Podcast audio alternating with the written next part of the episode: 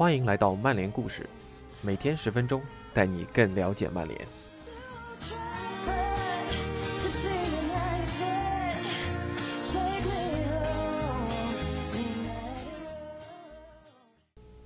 今天的故事承接昨天，以下是今天的分享。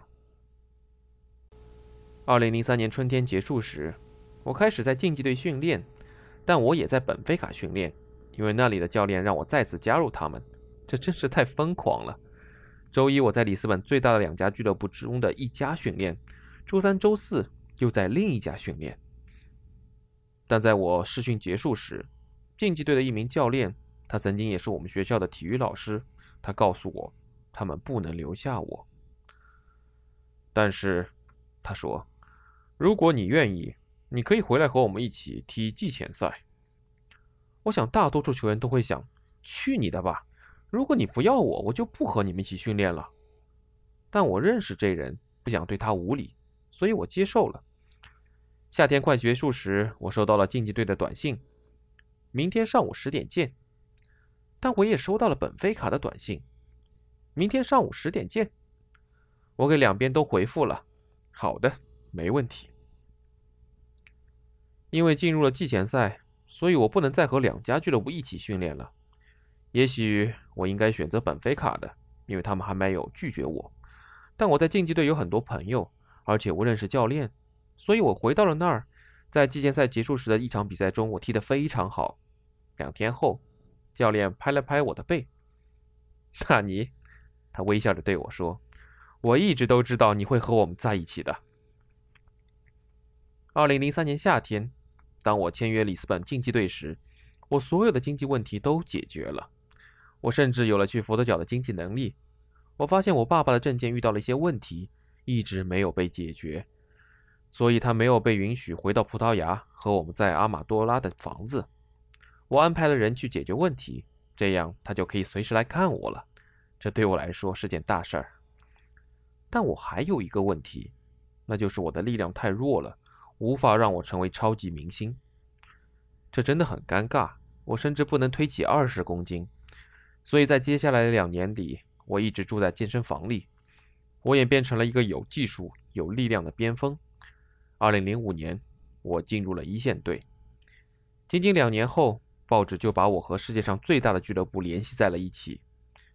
没有多少人提到曼联，但我的经纪人豪尔赫门德斯写下了所有俱乐部的名字，并对我说：“看，对我来说，你能选择的最好的球队就是这支。”他指的是曼联。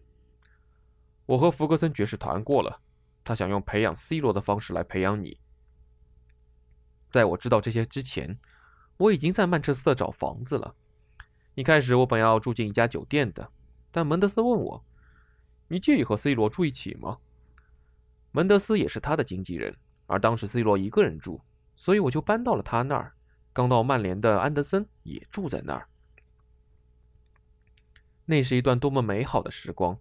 我们都是年轻的小伙子，说着同样的语言，我们玩得很开心。C 罗有一个游泳池，一张乒乓球桌，一个网球场。每天我们都会挑某个项目比赛。有一次，我们和福克森爵士的助手卡洛斯·奎罗斯进行了一次小测验，我给出了我的答案，C 罗也给出了他的答案。我知道我的答案是对的。你知道奎罗斯做了什么吗？他试图改变答案，以确保 C 罗是对的。哈哈，C 罗就是这样的人，他永远无法接受失败，永远不能。但我们喜欢他的这一点，我们从他身上学到了很多东西。当我和安德森离开那所房子时，我们对失败也变得过敏了。之后，我搬进了自己的房子，我到现在也不知道为什么要买它。你知道电影里的那种老房子吗？它就是其中之一。我的一些家人一开始和我一起住在那儿，但当他们离开时，对我来说是一段非常困难的日子。天一黑，我就不敢下床了。我是认真的。如果我坐在床上玩笔记本电脑时饿了，我绝不会下楼去厨房的。不不不，我会等到第二天。我仍然不知道为什么我会有这种感觉。也许是因为天黑时树木在风中摇曳。也许是房子太老了，或者它太大了。也许是因为我有生以来第一次独自生活，我还是不确定。我只知道我当时怕的要死。在曼联的训练也很可怕，至少在开始时是这样的。训练的水平很高，但我知道我必须尽快适应。做项目，如果你不能每天证明自己，你就会被淘汰。在曼彻斯特也是如此。而且，就像做项目一样，上帝在我的道路上安排了合适的人。我可以举出很多。福克森爵士就像我的父亲，像费迪南德和吉格斯这样的人给了我很多好的建议。我和瓦伦西亚、法比奥、拉斐尔、C 罗、安德森以及其他许多人都成为了朋友。但是我敞开心扉最多的人是埃弗拉，他就像我的兄弟一样。有段时间我踢得不好，球迷对我不满意，福克森爵士也不高兴，我对自己很生气。有一天，我竟然哭了起来。于是我去找埃弗拉，他当时正在训练场的按摩浴缸里做肌肉恢复。我开始倾诉我所有的挫败感。我说：“埃弗拉，为什么我的努力没有得到回报？埃弗拉，为什么裁判总是对我不利？”然后我开始给自己打气。我说：“埃弗拉，我会扭转这个局面的。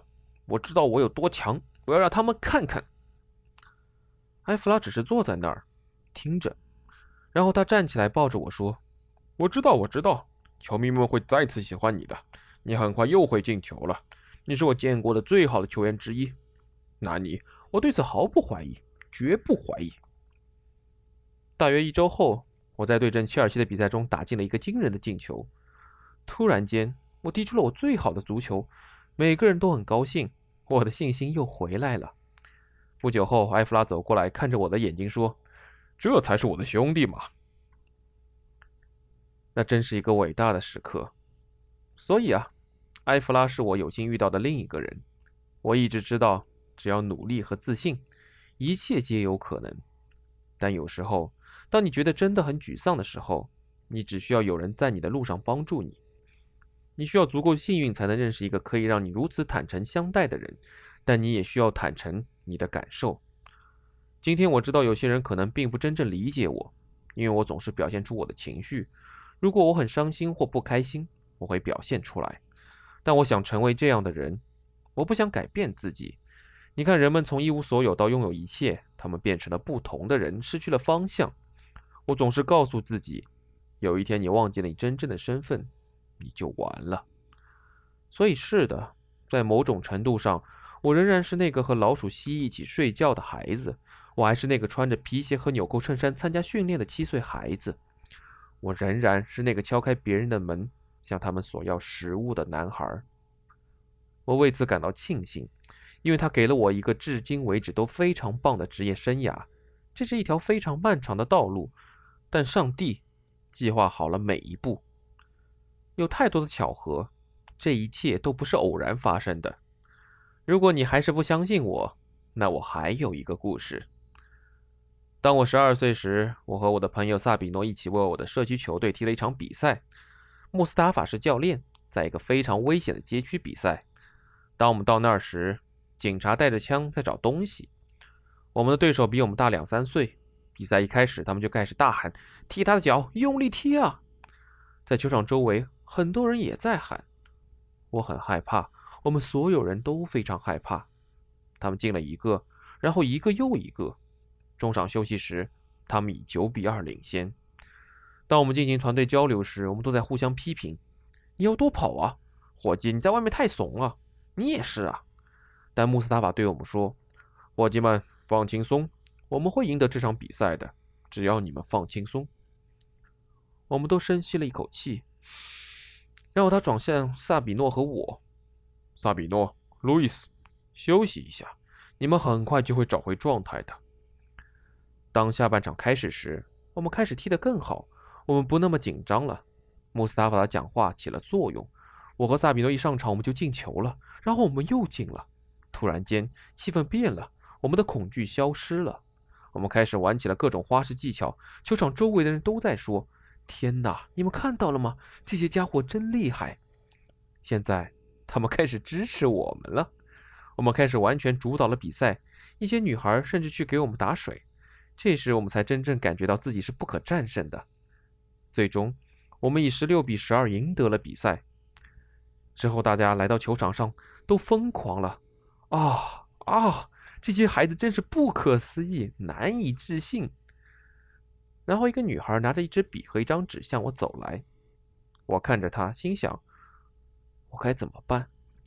穆斯塔法说：“签呐，签呐！”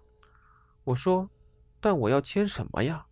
穆斯塔法说：“签你的名字啊。”于是我就签了。然后穆斯塔法搂着我说：“幸运的姑娘，你知道吗？几年后，这个签名会很值钱的哦。”不过这一次，穆斯塔法错了。当时我签的是路易斯。以上就是今天的故事。感谢您的收听，我们下周再见。